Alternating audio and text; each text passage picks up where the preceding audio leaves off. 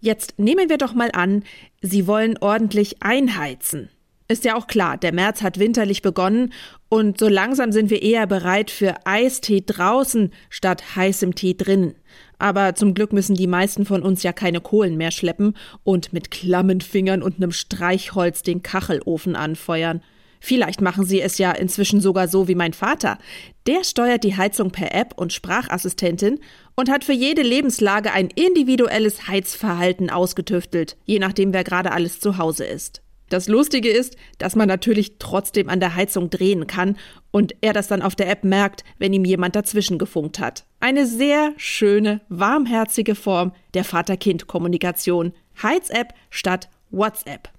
Aber jetzt nehmen wir doch mal an, Sie wollen ordentlich einheizen, aber bei den Energiepreisen momentan lassen Sie den Ofen lieber aus. Ist ja schließlich schon März. Stattdessen heizen Sie einfach eine Debatte an, sodass sich alle die Köpfe heiß reden und keiner mehr friert. Und zwar so.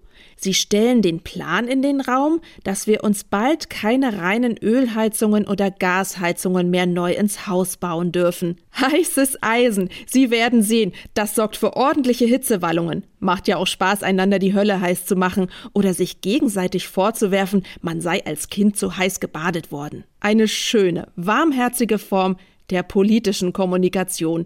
Die Heizung als Krisenherd.